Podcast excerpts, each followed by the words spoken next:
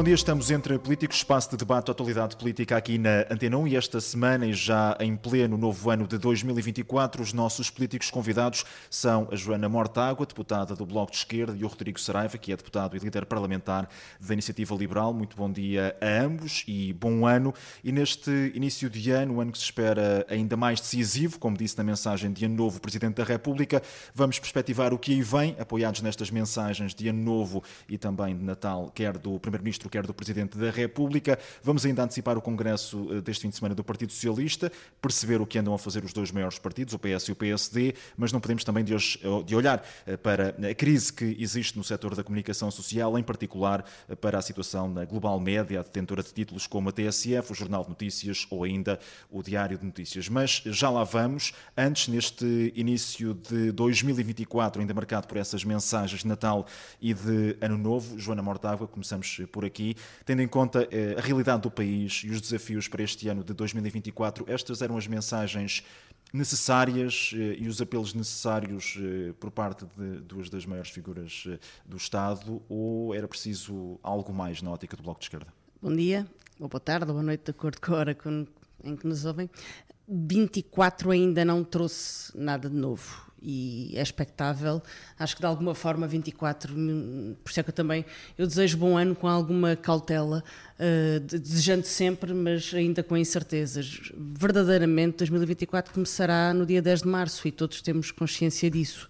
Há muito dos destinos do país que decide com as eleições e coisas importantes, nomeadamente as grandes estratégias para o país e as grandes definições, até do ponto de vista de direitos sociais, direitos económicos, de direitos individuais. Há uma grande dúvida sobre, e não é só em Portugal. Uh, Portugal é uma das muitas eleições que vão marcar o mundo em 2024 e há uma grande dúvida sobre se haverá um campo progressista que resiste e que cresce ou se, pelo contrário, eh, estamos condenados a um crescimento inevitável da extrema-direita e à submissão das direitas tradicionais, ditas moderadas, ditas democráticas, a essa chantagem da, da, da extrema-direita. Então é um ano de muitas decisões. Para nós, é um ano que se decide em 2024. Perante isto, o que é que o Primeiro-Ministro e o Presidente da República poderiam ter dito? Não sei se o Presidente da República poderia ter dito muito mais que disse. Reconheceu, no fundo, os grandes desafios do país: paz, pão, habitação, saúde, educação. Voltámos ao mesmo. Mas pelo menos no diagnóstico esteve, esteve correto? correto no diagnóstico. Há um problema de acesso efetivo à saúde, há um problema de acesso à justiça, há um problema de acesso efetivo à educação, há uma crise imensa na habitação. Um diagnóstico que nem esse o Primeiro-Ministro foi capaz de fazer e que eu tenho muita curiosidade para saber se o Congresso do Partido Socialista será capaz de fazer, contrariando ou pelo menos destoando deste tom vitorioso que António Costa tem e que não corresponde à realidade, independentemente daquilo que levou no imediato à sua demissão. A mensagem de António Costa não foi uma mensagem eh, alinhada com aquilo que é a realidade do país? António Costa tem estado desde o início a tentar justificar a sua demissão eh, com um, com, com um último parágrafo de um comunicado, sabendo todos nós e todas nós que de uma forma ou de outra ele teria ele ter-se de demitir uh, no dia seguinte quando são encontrados notas nas caixas de vinho e nos livros de Vítor Scária e portanto era uma situação sem resolução mas sobretudo porque houve uma maioria absoluta que se deixou enredar e que se deixou uh, consumir a si própria não só pela falta de seriedade e pela falta de ética em muitas situações pela falta de transparência pela opacidade mas também pela falta de respostas aos problemas do país. Uma maioria absoluta que não serve para fazer reformas, que não serve para uh, resolver, os problemas do país, mas que também não tem, não tem a quem apontar o dedo, porque não tem ninguém pela frente. Uh, não pode agarrar-se sempre a, aos problemas externos. Em algum ponto tem que justificar os seus problemas internos. E foi isso que esta maioria absoluta não foi capaz de fazer. Não respondeu aos problemas do país e é esse o discurso que António Costa continua sem conseguir admitir. Não é possível fazer um discurso triunfalista sobre estes dois anos sem falar numa crise de habitação que se aprofundou brutalmente. E também não é, não é possível dizer que estamos igual ao que estávamos em 2015 ou 2016, porque não estamos. Rodrigo Saraiva, olhando aqui também para a mensagem do Presidente da República, Marcelo Rebelo de Sousa, que já tinha ameaçado de alguma forma desaparecer um bocadinho do, do espaço mediático e apagar-se deste espaço para dar mais espaço para os partidos. Esta mensagem que alguns analistas dizem ter sido um pouco mais contida é um sinal de que o Presidente da República que tinha ameaçado apagar-se, mas não o tinha feito, pode agora começar a, fazê-lo ao longo das próximas semanas? Ou isto é sinal de que Marcelo Rebelo de Sousa quer apenas esperar para ver o que é que vai acontecer no próximo dia 10 de março? Bem, bom ano a todos aqueles que nos ouvem. Acho que qualquer português neste momento está, usando essa expressão, a esperar para ver aquilo que vai acontecer no dia 10 de março, quando politicamente ficará claro como é que vai ser o resto do ano eh, e o resto do ano em termos não só políticos, mas em termos sociais, em termos económicos. Portanto, se vai haver uma continuidade ou se vai haver de facto uma, uma mudança. Estas duas mensagens de final do ano, a primeira mensagem do, primeiro, do ainda Primeiro-Ministro António Costa, foi uma mensagem muito propagandística, eh, portanto, sem, sem reconhecer qualquer um dos problemas que, que existem e que demonstra que o PS continua, o PS não aprende nem se arrepende. E é bastante mais importante analisarmos aquela que foi a mensagem do Sr. Presidente da República, que já tinha dado a entender, já tinha anunciado que agora seria o tempo dos partidos, eh, considerando que iria marcar uh, eleições. Mas, entretanto, parece temos... ter estado mais presente do que nunca, depois de, nós, desde de, o início, que, nós, que iria sair um pouco de cena. Já várias vezes, consoante aquilo que foram alguns dos acontecimentos, uh, não só ao longo do, do, ano que terminou, mas já antes, durante este mandato do Sr. Presidente da República, uh, tínhamos feito um apelo que ele deveria ser mais interventivo na lógica de um contraponto ao poder do governo, às medidas do governo, eh, mas também deveria ser mais contido naquela lógica que parecia que o comentador eh, Marcelo Rebelo de Sousa nunca tinha ficado resguardado. E, portanto, quando vemos um Presidente da República, enquanto Presidente da República, de facto, a ter uma postura, um tom, um conteúdo mais contido, acho que qualquer português e qualquer democrata fica contente com isso. Uh, a mensagem foi uma mensagem de Presidente da República perante aquilo que é o momento, o momento atual.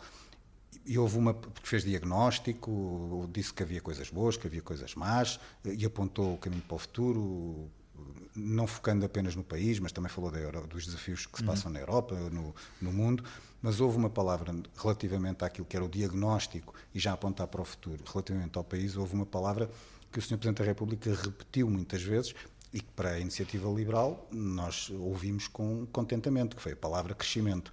Ele repetiu diversas vezes a palavra crescimento, de uma necessidade de termos Portugal a crescer. E não havendo uma crítica linha... direta uh, ao, ao, governo de António houve, Costa, houve, neste discurso, pode dizer-se que foi um discurso de alguma forma teve, crítico para aquilo que foi a atuação do governo, em particular agora disse, no último ano? Como eu disse, teve, apontou situações positivas e situações negativas, portanto, a parte de negativas, obviamente, que é crítica a quem, a, a quem governa. Mas esta parte do crescimento não só repetiu muitas vezes isso, o que é bom, mas muito em linha daquilo que a Iniciativa Liberal tem vindo sempre a dizer, que o crescimento, que é de base económico, possibilita a resolução de muitas das questões e dos problemas sociais eh, que existem. Acima de tudo, aquilo que nós achamos, e a mensagem do Sr. Presidente da República também tentou ir para aí, é que há muitas dúvidas do que é que vai acontecer no dia 10 de março. Mas, e no que diz respeito à iniciativa liberal, aquilo que nós queremos é que os portugueses olhem para esse dia, para as eleições que vão correr, como uma esperança, uma esperança de haver uma alternativa, de haver um novo rumo, de haver eh, uma energia reformista dentro do próximo governo que sair das eleições de 10 de março. Nós queremos, temos dito isso, contribuir para isso, havendo uma reforma fiscal, uma reforma ao nível da saúde, uma reforma também do Estado, passando até já vamos olhar para, pela para privatização isso, de algumas empresas com alguns A próxima questão recentes. tem que ver também com, com aquilo que PS e PSD, neste caso os dois maiores uh, partidos, uh, têm também a propor e se, e se já foram claros o suficiente para, para aquilo que serão as próximas eleições no que diz respeito a, a medidas para uh, efetivar, como diria o Presidente da República, também neste caso o crescimento, a melhoria em diversas áreas. Joana Mortágua, estamos aí com o Congresso do Partido Socialista à porta. Já devia haver mais novidades sobre aquilo que seria a estratégia de Pedro Nuno Santos eh, para o país, caso venha a ser governo, até porque dessa estratégia daquilo que serão medidas concretas poderá também depender aquilo que é o, são eventuais acordos eh, no futuro, caso venham a ser necessários. Deveria haver um esclarecimento maior por parte do PS nesta matéria? Em algum momento o Partido Socialista terá que dizer ao que vem e não é, não é o Bloco de Esquerda, não é a Iniciativa Liberal, é ao país em algum momento terá de haver um confronto de programas e nesse confronto de programas vamos ver quem é que tem respostas. Quem é que tem respostas para os problemas da habitação, da saúde, da educação, para os problemas dos mais estruturais até aqueles Pergunto que... isto porque uma das grandes críticas que, que tem sido feita, quer a PS, quer a PSD, eh, e neste caso Luís Montenegro já estará, inclusive até a trabalhar há mais tempo num, num programa para Bom, o país, é um problema do, do... mas já deveriam ter sido mais claros e como dizia a Joana, não necessariamente com o Bloco de Esquerda ou com a Iniciativa Liberal, mas com o eleitorado esta hora do campeonato já deveria haver uh, cada, medidas cada concretas partido, propostas? Cada partido tem o seu tempo. O Bloco de Esquerda tem, desse ponto de vista, uma coerência muito grande e, portanto, também uh, tendo naturalmente que rever o seu programa e atualizá-lo e ter propostas novas e estarmos sempre com a cabeça ativa para pensar em soluções novas, temos uma grande coerência desse ponto de vista. Em relação ao Congresso do Partido Socialista, eu tenho uma curiosidade. Eu gosto muito de congressos eu já disse isto em algumas circunstâncias, eu sou aquele tipo de pessoa que fica em casa, se for preciso, a ver o Congresso durante 12 horas sentada no sofá de qualquer partido, do PAN, da IEL, do PSD, seja qual for o partido em direto no YouTube, eu fico a ver. Porque eh, gosto de perceber qual é o sentimento interno dos, do, dos partidos. E neste momento, Uh, até mais do que o programa, porque esse, eu até sei que até sabemos que ele está a ser redigido, uh, ou pelo menos que está que haverá uma tentativa de negociá-lo entre as duas aulas, digamos assim, representadas Luís por Carneiro José Luís Carneiro e Pedro, Pedro Nuno. Eu também tenho alguma curiosidade sobre esse programa, mas antes disso eu tenho alguma curiosidade para perceber se afinal nós não temos um, aquilo que o Bloco de Esquerda sempre disse, que é um Partido Socialista perfeitamente alinhado com a herança de uma maioria absoluta e que mesmo sabendo que essa maioria absoluta é irrepetível porque mentiu aos portugueses quando prometeu estabilidade, quando prometeu que seria melhor se os empecilhos das, da esquerda, porque prometeu governar à esquerda e afinal não governou à esquerda, mesmo uh, não tendo essas condições para, para, para a maioria absoluta, perceber se o Partido Socialista reconhece que houve erros de governação profundos. Uh, e que uh, o facto de nós hoje estarmos num quadro político completamente novo, em que o Bloco de Esquerda está naturalmente a disputar um lugar de destaque e um lugar decisivo nas próximas, no próximo quadro uh, parlamentar tem a ver precisamente com esse falhanço da maioria absoluta e com, nós, e, e com o facto de nós dizermos que tem que haver uma alternativa à esquerda. A alternativa a este falhanço da maioria absoluta uh, ao Partido Socialista não pode ser exclusivamente um bloco de direita tem esse bloco chega ou não tem ou chega, isso é um problema de Luís Montenegro, não é um, problema, não é um problema que o Bloco de Esquerda nem Joana Mortágua vai decidir. Uh, aquilo que nós pretendemos é conseguir mobilizar o eleitorado para soluções de esquerda. Uh, algumas delas uh, foram visíveis em, em, em, em, tímida escala durante a geringonça, muitas pertencem ao, ao ao programa, do, ao programa do Bloco de Esquerda que possa impulsionar mudanças uh, no país e que não nos condene à, Pedro Nuno Santos tem falado no novo impulso depois da continuidade. Vou pegar nessa Chame ideia também. quiser, isso nós, todos nós já tivemos palavras para, para dizer Obviamente que, eh, tal como o Bloco de Esquerda quer eh, políticas claras eh, à esquerda, a Iniciativa Liberal quer outro tipo de políticas diferentes daquelas que propõe o Bloco de Esquerda, a falta de eh, clareza, eh, neste caso do Luís Montenegro, contribuiu para que não houvesse aqui um maior entendimento para um eventual pré-acordo antes das eleições entre a Iniciativa Liberal e o PSD, ou não tem nada a ver com isso, ou tem que ver mais com um projeto de fundo iniciativa liberal e de não fazer sentido neste momento. Mas mantém-se a pergunta: já deveria haver aqui uma maior clareza, quer de PS e PSD, no que diz respeito a propostas concretas? Não, não tem mesmo nada a ver, até porque nós achamos, e nós partimos sempre de um pressuposto que confiamos e acreditamos naquilo que ouvimos das pessoas. E, portanto, e para nós, Luís Montenegro, já foi muito claro com quem se entende e com quem não se entende, e queremos e acreditamos naquilo que é a sua palavra. E também, mas para quem tem dúvidas disso, a solução passa também por dar força à iniciativa liberal, porque se há partido que já há muito tempo é muito claro com quem se entende e com quem não se entende, é a iniciativa liberal.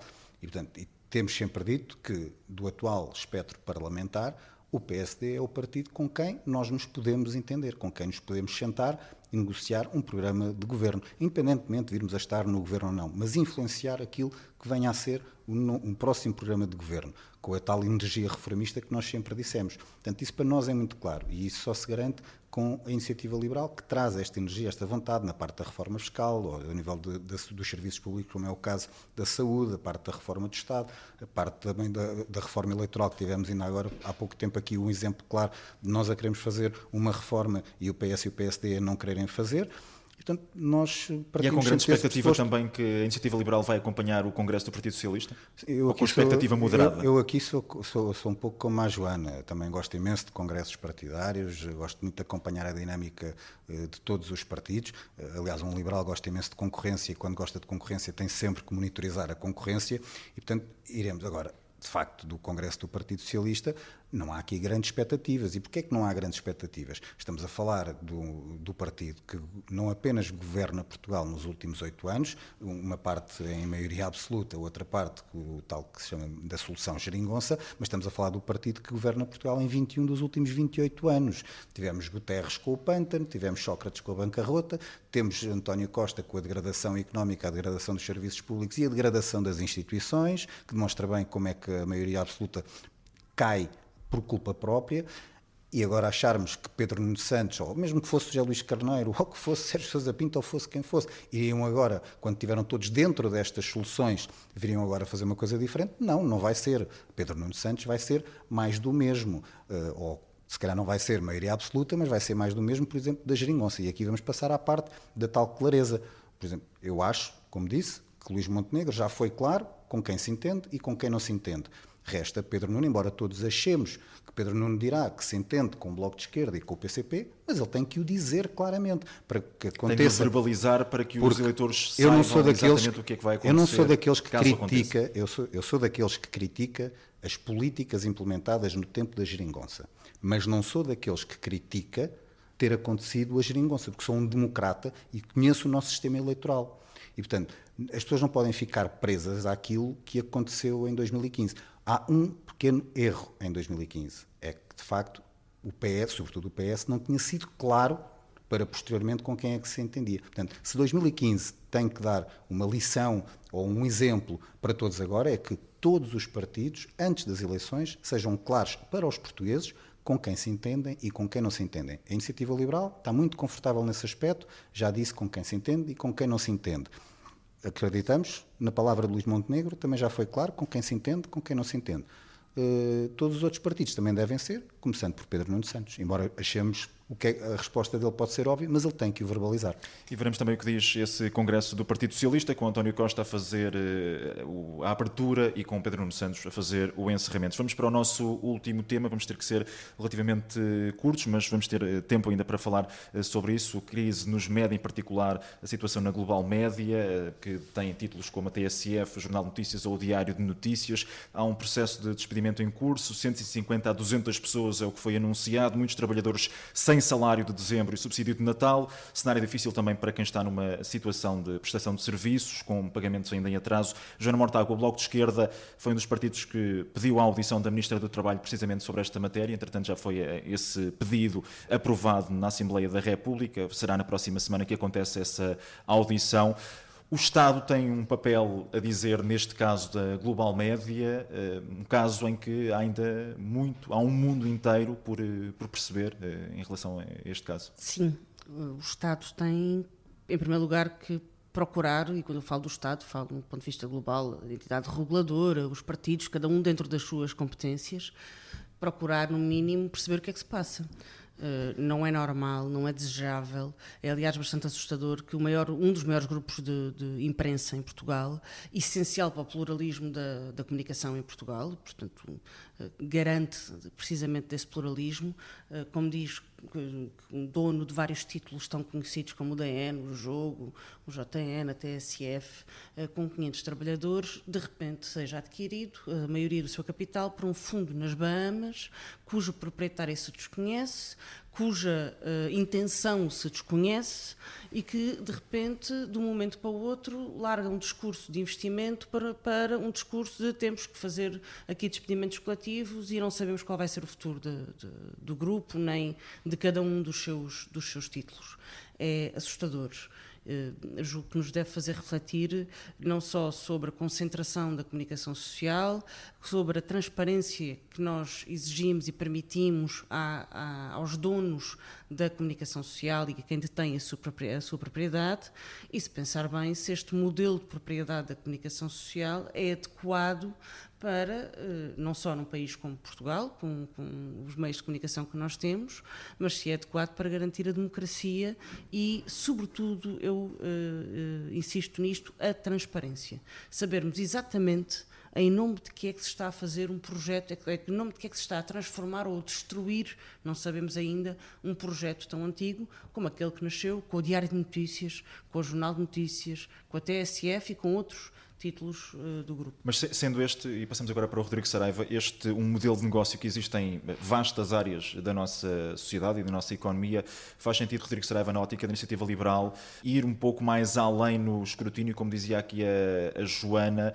e tentar perceber uh, se é possível ou não continuar com este tipo de modelo de negócio por se tratar da comunicação social e de um dos pilares da democracia. A questão, daquele, a questão de qual é que deve ser o modelo de negócio uh, da imprensa naquilo que é a realidade portuguesa, é? porque já se demonstrou, embora a lusofonia seja muito grande, mas que a imprensa de língua portuguesa não consegue escalar.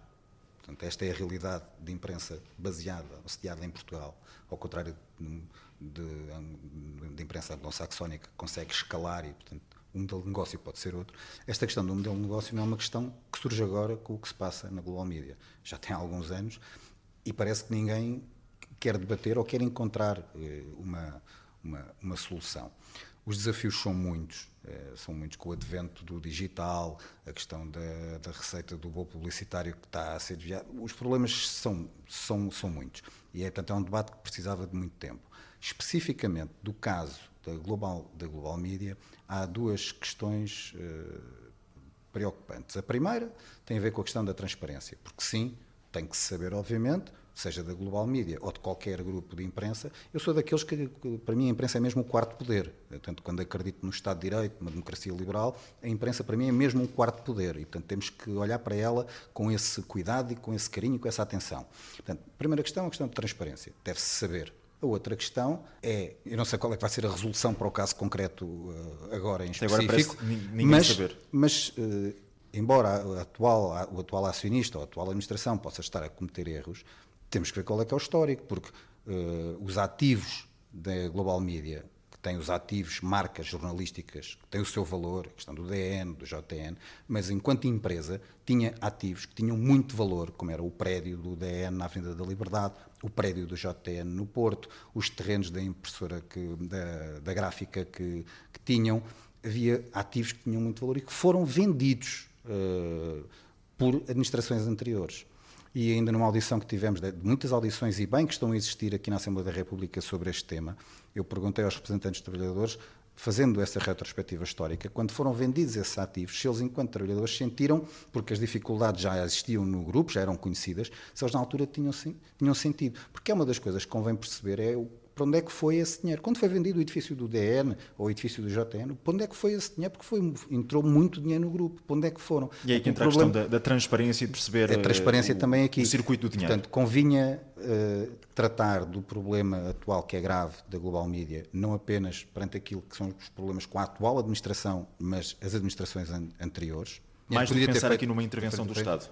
Claro. Não, mas isso... atenção, sem esquecer uma coisa, que é no meio disto há participações, e não são poucas, da Lusa, ou na Lusa. Há essa questão. E, e mais aí, as dívidas ao Estado. Portanto, ou seja, há, Estado tem, isto não é um tema fácil. Isto não, não é um tema nesse fácil. caso, então, logo Venda de participações que, que foi invocada pública. pela própria administração da Global Média como um dos eh, problemas o negócio da Lusa foi invocado como um dos problemas. Mas aqui, independentemente disso, estou a dizer que isso é uma razão para o Estado estar ainda mais atento, porque a Luz é uma agência de notícias portuguesa que deve manter-se que deve manter-se deve manter da nossa perspectiva, ser, ser 100% pública uh, e deve manter-se como uma referência de noticiosa em Portugal. Mas, por exemplo, esta questão da luz, aqui, o tema é complexo e tem dilemas. Por exemplo, uma pessoa que acha que a luz, de facto, tem que ser 100% do Estado e acha que o Estado devia eh, recuperar a participação da Global Media e pôr o dinheiro. Mas depois, mas cuidado, vão dar o dinheiro a quem? Ao tal fundo que se desconhece. Portanto, isto tem claro, problemas é e tem dilemas e é muito complexo.